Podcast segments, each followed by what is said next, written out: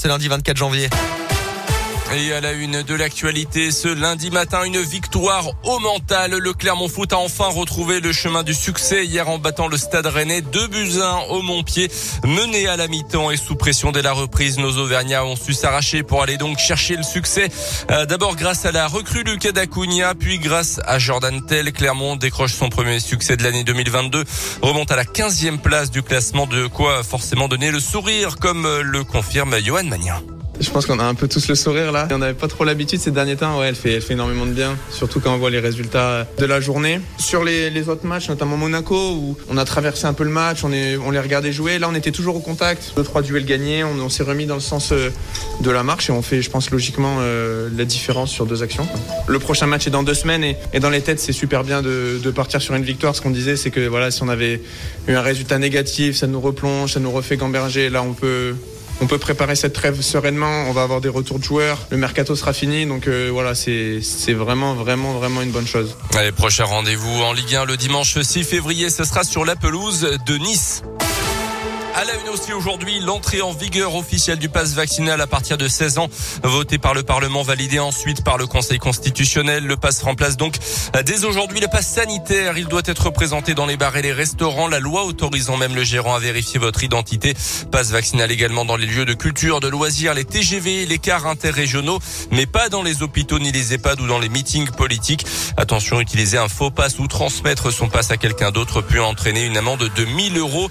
Euh, notez aussi qu'avec Omicron, l'Europe pourrait entrevoir la fin de la pandémie de Covid. C'est ce qu'a déclaré l'Organisation mondiale de la santé, un variant qui pourrait avoir contaminé 60% des Européens d'ici le mois de mars, selon l'OMS. Retour en Auvergne avec une rêve partie interrompue à Chanel-à-Moutère hier. Selon la montagne, une centaine de personnes rassemblées dans un bois. Euh, les gendarmes ont mis fin à la fête à la mi-journée. Du matériel a été saisi. Des contrôles routiers ont découlé sur plusieurs immobilisations de véhicules pour consommation d'alcool et de stupéfiants. Les organisateurs de cette fête sauvages seront convoqués prochainement devant la justice. Ces entreprises locales innovent contre le Covid. Cette semaine, Radio Scoop vous emmène et vous présente de cinq sociétés basées en Auvergne-Rhône-Alpes. Leur particularité, la crise sanitaire leur a donné de bonnes idées. Premier épisode donc aujourd'hui avec Boldoduc. Ce masque tour de cou de l'entreprise lyonnaise cartonne dans les stations de ski et, et, sur les pistes où les masques sont obligatoires. Ce tour de cou en textile est made in Dardilly dans la métropole de Lyon. Il est donc deux en un. Il permet de se protéger à la fois du froid et du virus. Mais le directeur général de Boldoduc, Grégory Poisel le reconnaît, il n'a pas été simple de faire face à ce succès. Alors la demande a été très forte l'année dernière déjà. Et puis euh, cette année, les commandes ont démarré assez lentement. Et puis suite aux annonces gouvernementales début novembre, on a commencé à avoir énormément de commandes euh, et ça s'est amplifié sur le mois de décembre. Et donc euh, ça a été assez compliqué chez nous pour mettre en place la production puisqu'il a fallu qu'on embauche des personnes. On a embauché une, une quinzaine de personnes en CDD pour augmenter les capacités de production.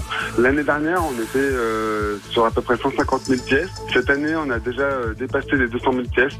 À en rentrer encore un petit peu, mais on pense que le gros de la vague est déjà passé. Et le masque est classé en catégorie 2. C'est donc un masque grand public lavable 50 fois. Il répond aux normes sanitaires pour contrer les virus. Il coûte 23 euros.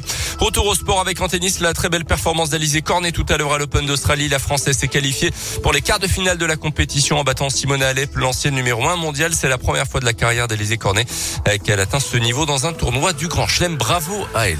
Ouais, c'est rare les bons résultats en, Ah oui. en tennis pour les Français. On va savourer cette Open d'Australie.